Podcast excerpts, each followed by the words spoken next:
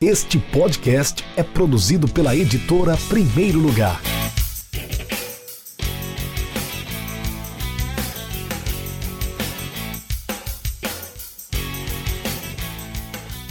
Olá você, ouvinte ligado no podcast da editora Primeiro Lugar.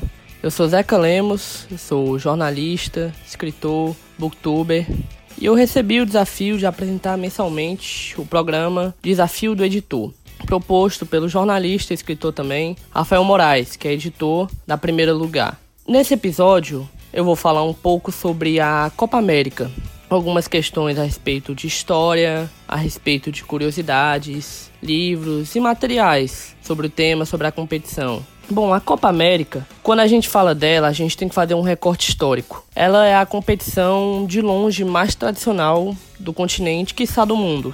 Ela é a competição mais antiga disputada entre seleções, tem mais de 100 anos. A primeira edição foi disputada, foi disputada em 1910 na Argentina e teve o Uruguai como campeão. Porém, a Comembol só reconheceu o torneio como oficial em 1916, quando o Uruguai foi campeão de novo, conseguindo seu bicampeonato. Em 1919, a competição foi realizada pela primeira vez no Brasil, quando o próprio país conseguiu seu primeiro título, que na época ainda não chamava Copa América, né? Ainda se chamava Campeonato Sul-Americano. E quando a gente pensa nesse título de 1919, a gente vê algumas amarras, vê algumas características daquele campeonato como importantes para a compreensão da história da sociedade brasileira. O campeonato foi todo disputado no Estádio das Laranjeiras, que é o estádio Fluminense, fica na zona sul do Rio de Janeiro. E na época o futebol ainda era tido muito como uma coisa elitizada, ainda tinha um acesso muito restrito a uma elite branca. Então é, era uma coisa muito diferente do que é hoje, tinha uma configuração muito distinta do que como a gente sente hoje o futebol. Então é muito importante que a gente entenda a relevância desses sul-americanos de 1919, tanto para o futebol brasileiro como para a história a compreensão da sociedade do nosso país. Falando desse sul-americano, uma dica de livro importante sobre esse campeonato é o livro Sul-Americano de 1919, escrito pelo jornalista Roberto Sender, publicado pela Maquinária Editora, da qual ele é editor. Ele fala que 1919 representa o ano, o campeonato que o Brasil descobriu o futebol. Por meio da seleção, o povo começou a respirar de fato o que era futebol, se tornou entretenimento, se tornou lazer, se tornou sobretudo paixão do brasileiro. E hoje a gente tem a Copa América como uma competição que é disputada por duas equipes, no caso 10 filiados à Comembol e duas convidadas.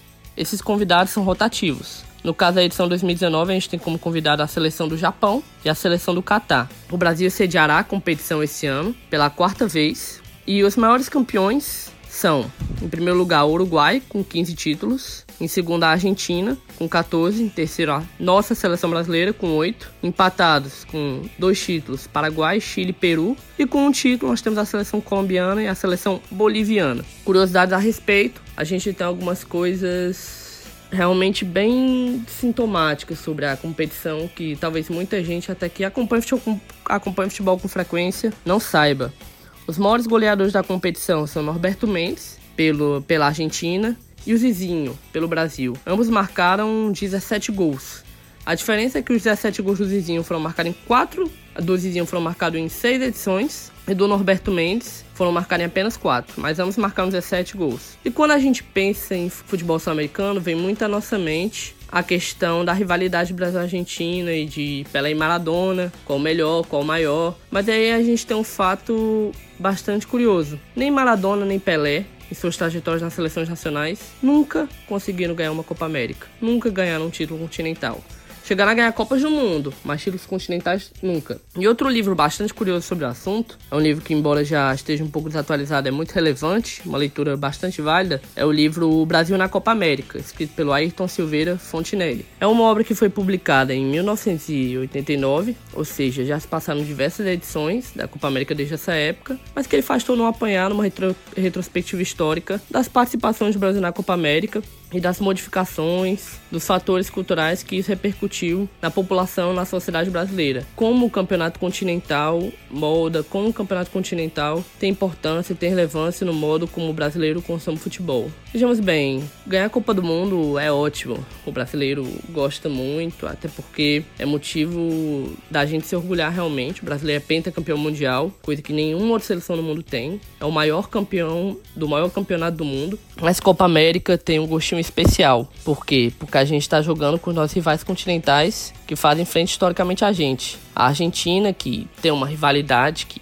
vai muito além do futebol, adentra às vezes em questões culturais, mesmo dos países. No futebol, a gente tem rivalidades a respeito dos craques que o Brasil tem, que a Argentina tem, campanhas de Copa do Mundo, títulos de Copa América, finais, tanto nessas competições como mesmo no Super Clássico das Américas. A gente tem o Uruguai também, que tem certa amarra histórica, certa função muito importante na história da seleção brasileira, quando a gente pensa algumas Copas Américas mesmo a Copa do Mundo de 1950. E outras seleções também, que às vezes a gente não tem tanta chance de ver na Copa do Mundo, mas que terminam até dando trabalho, podendo até ser certas pedras no sapato da seleção brasileira dentro da Copa América. As últimas edições a gente teve campeonatos que o Brasil não foi tão longe. A gente teve 2015 e 2016, duas edições em que o Chile foi campeão, as duas vezes se sagrando nos pênaltis em cima da Argentina, e a edição de 2011, quando o Uruguai se sagrou campeão na Copa América foi realizada na Argentina. O nosso último título foi em 2007, quando a competição foi realizada na Venezuela e a gente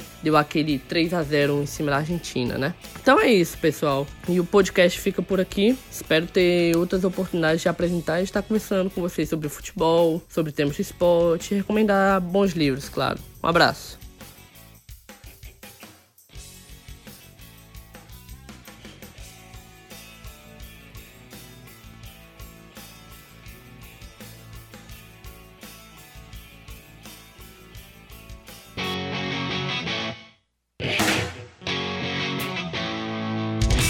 Acesse www.edprimeirolugar.com.br e conheça nossos livros.